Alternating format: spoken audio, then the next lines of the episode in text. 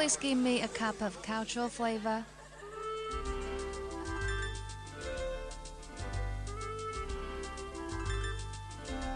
Colorful countries, various customs, splendid architectures. This is your cup of coffee, cultural flavor. FM 95.2 English Bridge Cultural Flavor.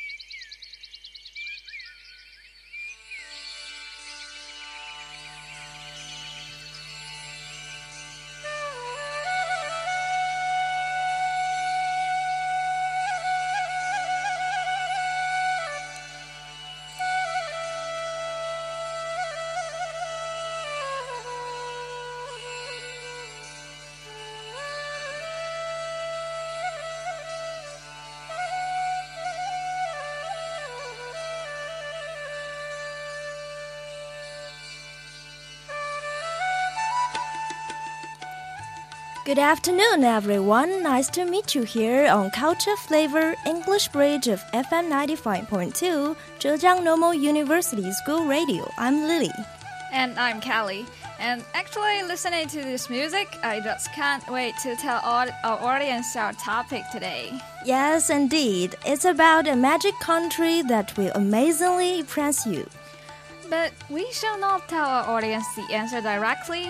Let me just leave some hints first. I'm mentioning the Himalayas and the highest mountain in the world, Mountain Chomolungma. The first place comes into every Chinese mind may be Tibet. But today we are going to talk about the fantastic country located in the other side of Mountain Chomolungma, and maybe you've got the answer from my hints. And yes, it's Nepal. Yeah, so first of all, let's learn some basic knowledge about this country.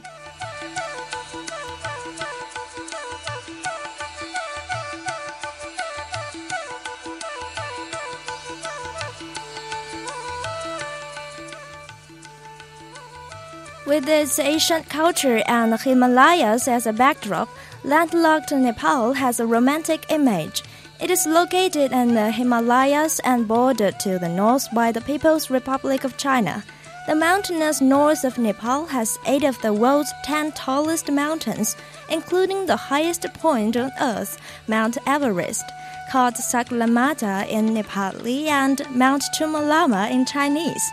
It contains more than 240 peaks over 6,096 meters above sea level. The southern Taran region is fertile and humid.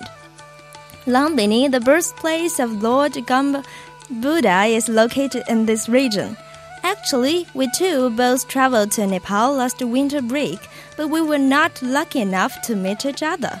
And yes, the story went that I knew Lily was there in Nepal from her winter moments, but exactly on the day I arrived at my host family in Kathmandu, there's a friend of Lily's still there because she didn't get the same flight tickets that they did.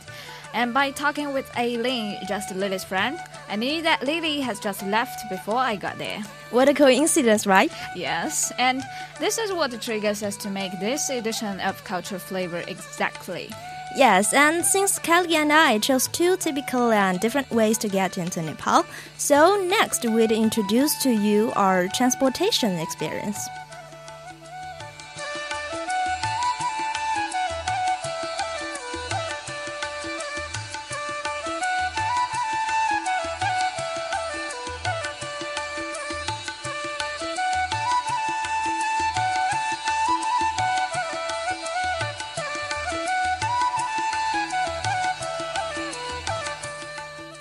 Well, for me, my friend and I went there by land.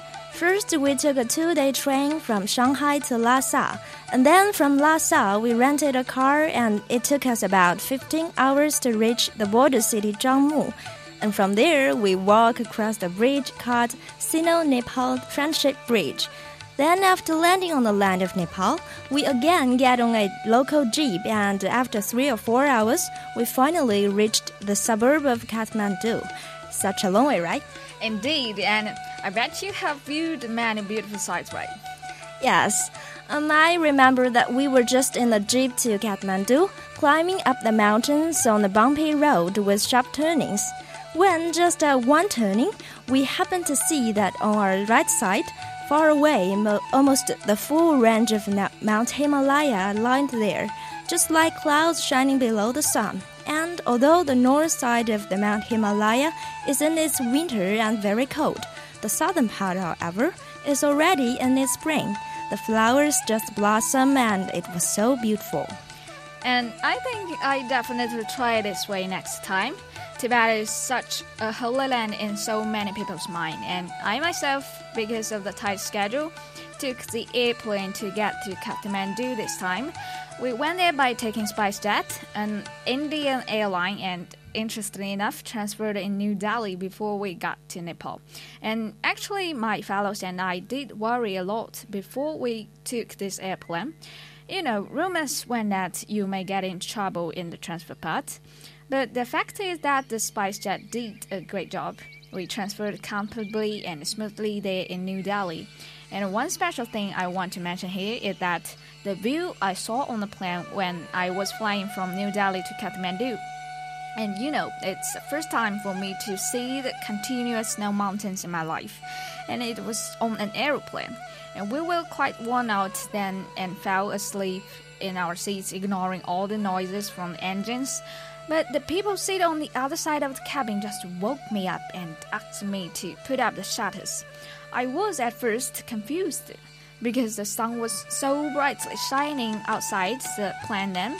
But the moment I put the shutter up, you know, it was totally unbelievable, so gorgeous, and almost everyone in the plane was quite exciting then, and everyone took out their cameras to take photos of the breathtaking snow mountains.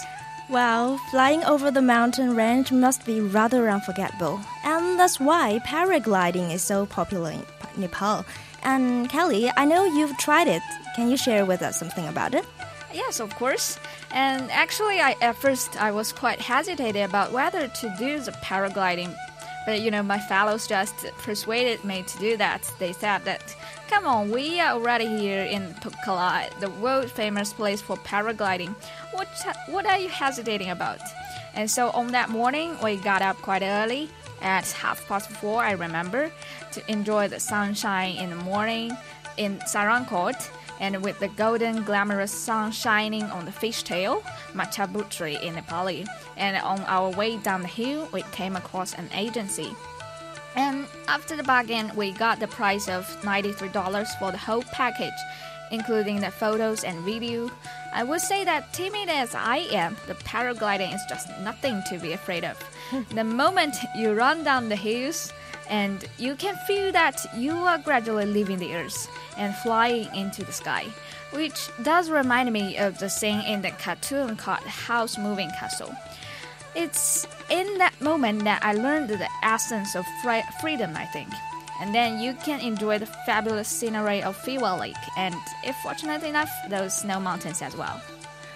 Well, sounds fantastic. And uh, apart from paragliding, I think another typical activity in, in Nepal maybe is daydreaming in the squares with the local people and enjoying the beautiful sunshine.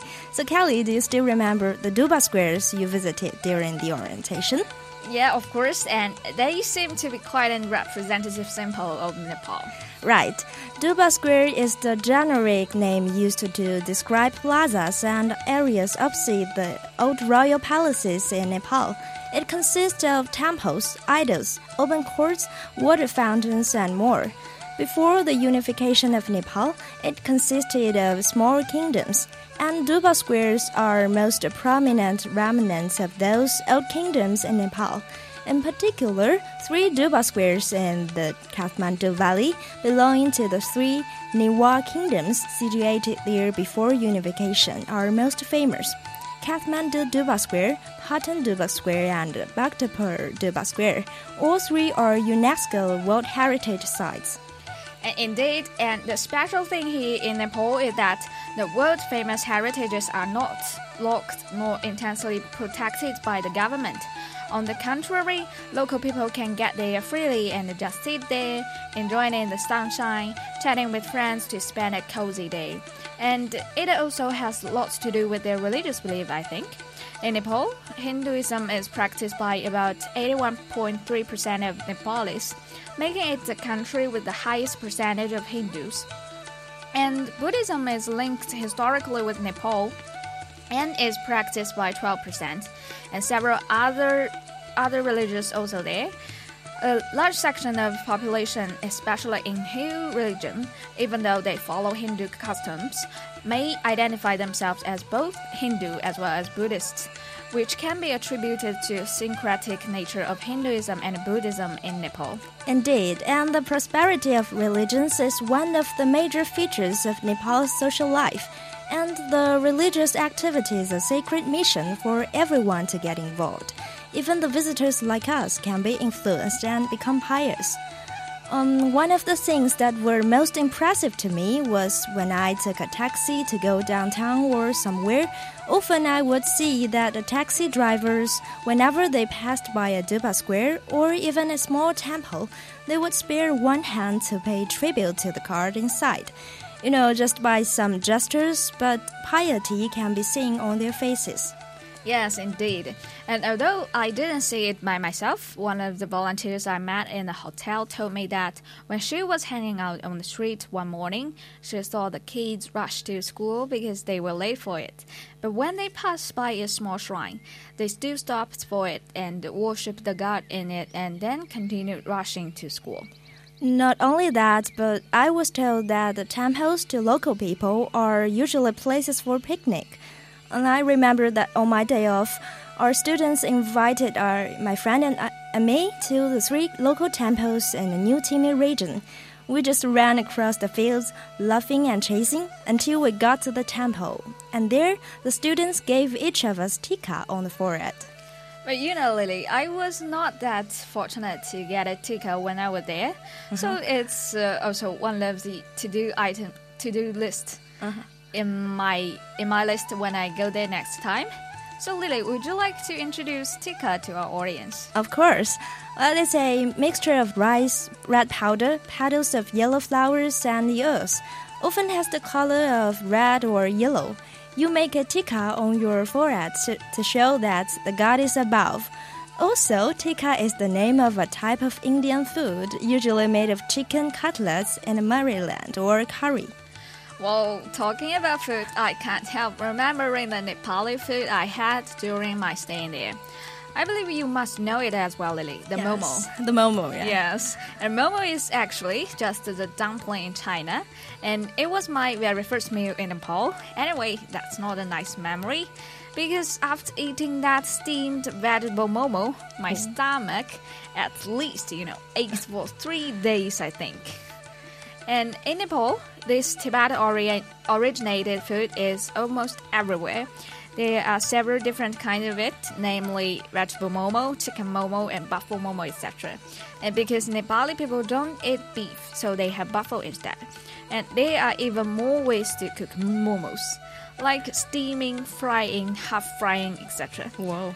So, so as long as you are in Nepal, it's impossible for you to eschew it.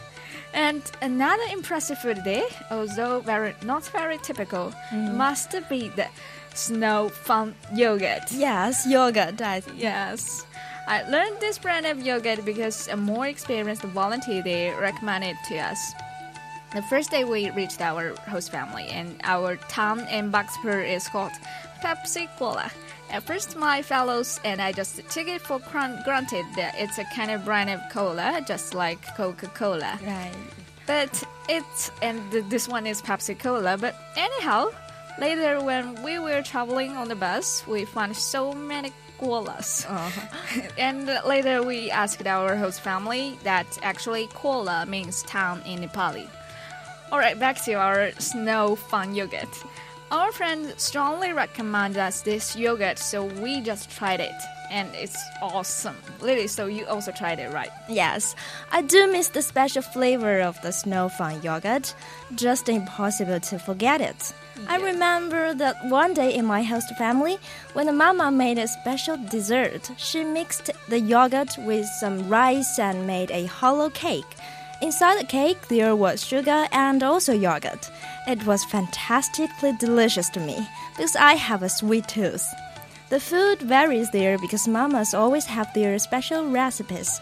And I think people there, although they don't have much material possessions, they still live a fairly happy life with a high spirit. Well, like the house of my host family is small but tidy and is decorated with many little ornaments, like small makeups of the Hindu god or some fresh flowers. Also, the mama of the host family would offer us afternoon teas every day. Well, I bet you've learned how to make Nepali tea, right? Yes, definitely. I even got a bag of raw material of masala tea in my dormitory. And masala tea is a flavored tea beverage made by brewing black tea with a mixture of aromatic Indian spices and herbs, and like cardamom and cinnamon.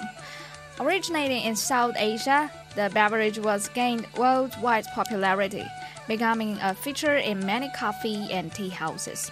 And in Nepal, I think people usually have masala tea twice a day, once after breakfast and once after dinner. But Nepali people are just so nice and friendly that whenever there are visitors in their places, they'd make a cup of hot masala tea for you. It's not like making green tea or black tea that simple. Masala tea or masala milk tea, they are needed they are all needed to be boiled so the flavor can come out. And I still remember the day we were going to leave Nepal. We will we went back to Pepsi Cola to say goodbye to Papa and Mama. And they also made a cup of masala tea for us. Just can't take it off my mind. I think it's not only the tea but also the people there make it such a unique place and unforgettable place. Yes, and Nep- Nepali people are always friendly to the visitors, especially Chinese people. Often on the dinner table, the grandpa of my host family would tell us about how the roads in Nepal are built with the help of China and how he would like to learn Chinese. And when we walked together with our students on the road, the children would introduce us to the neighbors and they would smile to us shyly. I think it is necessary to have more contact with the local people if you want to know more about a new culture, because the people are just the moving samples of the culture, right? Yes, exactly. And that's why we strongly recommend you to do the voluntary work as a way of experiencing the new culture. And just as the slogan of Nepali official website puts it, naturally Nepal once is not enough. And if you are interested in going to Nepal, or if you want to know more details about working as an international volunteer, please contact us on our Renren website or WeChat platform. You can just uh, search Wai Yu Chao in Renren platform, and Lily and I are more than willing to share with you. Well, then, today we flew over the Himalaya range, amazed by the natural beauty of Nepal and inspired by the pure heart of Nepali people. There, we were humbled to see life simply lived. People meet the daily burden of life with a smile. Namaste, they say to each other on their path, which means loosely, I salute the God within you. Well, that's all for today's Culture Flavor. See you next time in FM 95.2 English Bridge of Zhejiang Normal University School Radio. Alright, see you next time. Namaste. Namaste.